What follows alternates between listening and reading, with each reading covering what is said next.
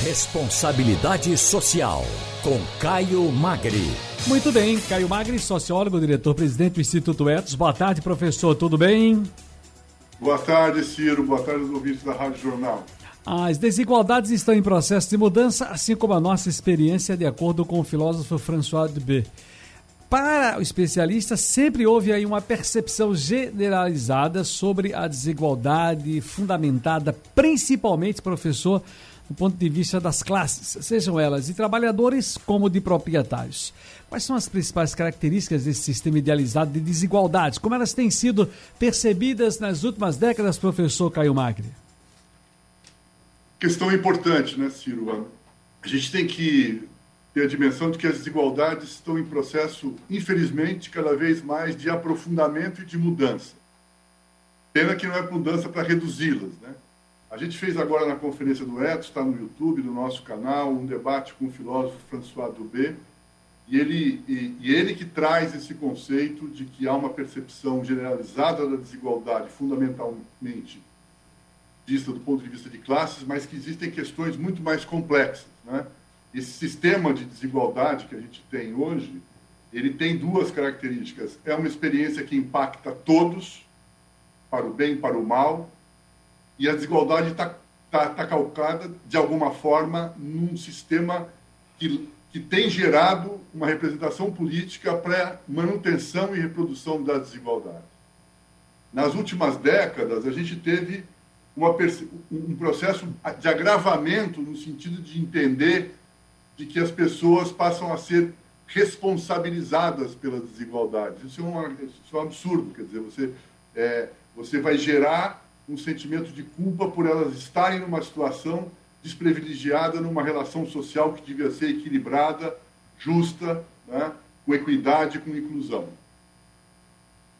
Eu estava observando aqui o seguinte, quando a gente fala nessa questão da importância de se desenvolver e adotar iniciativas que trabalhem e a agenda das desigualdades, eu lembro que nós estamos aqui vivenciando um momento bem, bem, bem uh, propício, né, entre aspas, para termos exemplos. Uh, temos aí, por exemplo, o mapa, o Atlas da Violência, professor Caio Magro, acho que o senhor também acompanhou.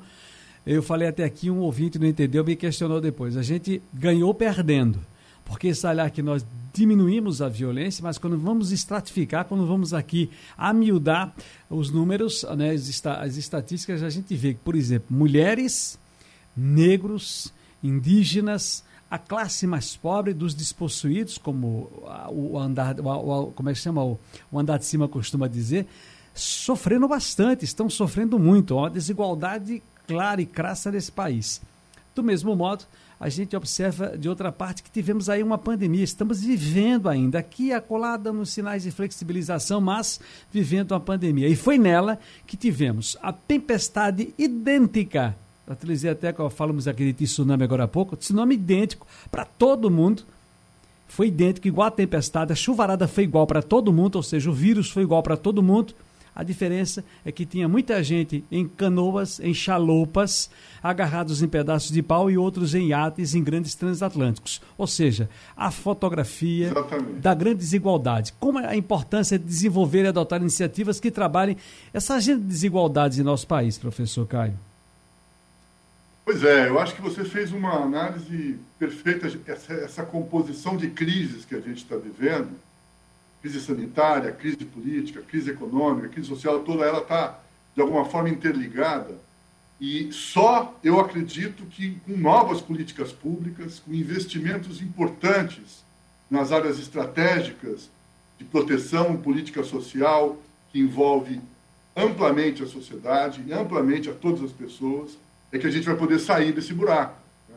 Nós continuamos tendo prioridades absolutamente divergentes das prioridades para a gente reduzir as desigualdades. Nós voltamos ao mapa da fome de uma maneira muito crítica, porque a gente fez uma experiência importante na década, nas, nos, nos, nos, no final dos anos 90 e no início dos dois, pelo menos nas duas décadas. Nós estamos no, na primeira década, foi muito importante o que a gente conseguiu avançar no sentido da redução de desigualdades e de combate à fome.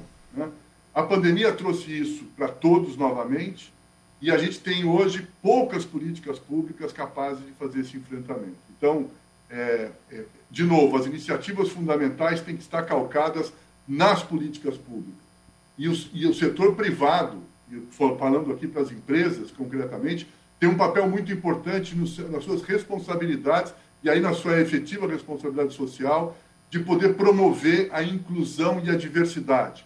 Se as empresas, Ciro, só se preocupassem com isso, de conseguir incluir em toda a sua estrutura a nossa representação que a gente tem no nosso censo, né, no IBGE, da população brasileira, da nossa diversidade, de todos os pontos de vista, a gente teria redução de desigualdade significativa no Brasil.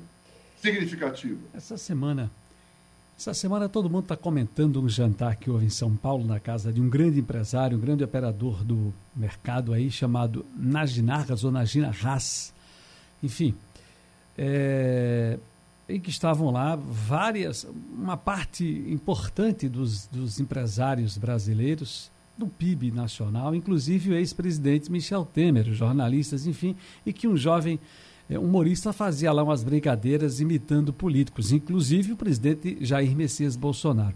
Todo mundo ficou tratando disso ali porque o presidente Michel Temer, que tinha dado uma força para atrair o presidente daquele aperreio todo do 7 de setembro, estava lá aplaudindo tudo isso, essas sátiras do, do humorista. E eu estava aqui com uma foto diferente, uma análise diferente.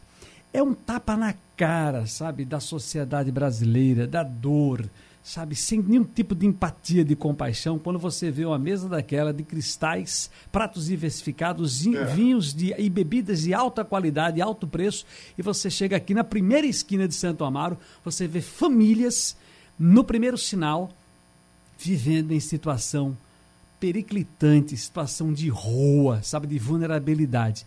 Esse Aquela é foto. É a foto essa, do essa Brasil. Essa foto diz tudo isso.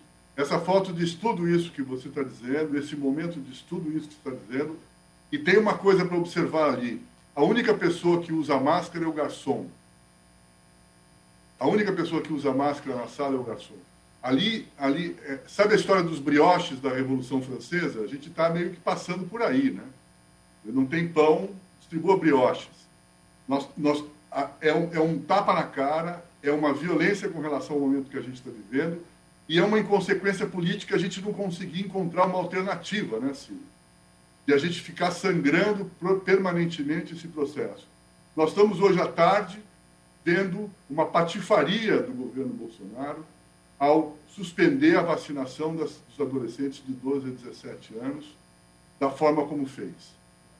Isso, isso, é, isso, é, isso é, de novo, provocar uma política e uma decisão que vai impactar e ampliar ainda mais as desigualdades, porque a gente sabe quem são os jovens que serão doentes. Né? Quem é que vai pegar o Covid? Que famílias vão se contaminar em função de uma decisão absolutamente equivocada e sem base científica, como nós estamos ouvindo falar nesse momento em todos os canais é, da mídia. Né? Então, é, é, são coisas assim. Só é possível se a gente tiver políticas adequadas. Quando Enquanto isso, um desacerto desse tipo, a gente está perdido. Enquanto isso, em Brasília, capital nacional, a, a, Câmara Federal, que é a casa do povo brasileiro, onde nós os 513 representantes, homens e mulheres, deputados federais estão lá, estão tratando de questões eleitorais, da vida deles, mudando a coisa para a eleição deles. E na outra casa, que é a casa do Estado, o Senado, a casa alta, né, a casa do, do, do, dos adultos, como eles costumam dizer, dos conselheiros, lá está, está se discutindo se retira ou não o nome do indicado do presidente terrivelmente evangélico ao Supremo Tribunal Federal, André Mendonça. Professor Caio Magri, mais uma vez, muitíssimo obrigado. Nosso tempo chegou ali. Eu um abraço. Fico com a vontade um abraço, de ficar a tarde um inteira abraço, aqui conversando aqui. Felicidades, professor Caio Magri, portanto, com a gente mais uma, mais uma responsabilidade social. Ele que é sociólogo e diretor, presidente do Instituto Edson. Um abraço para ele.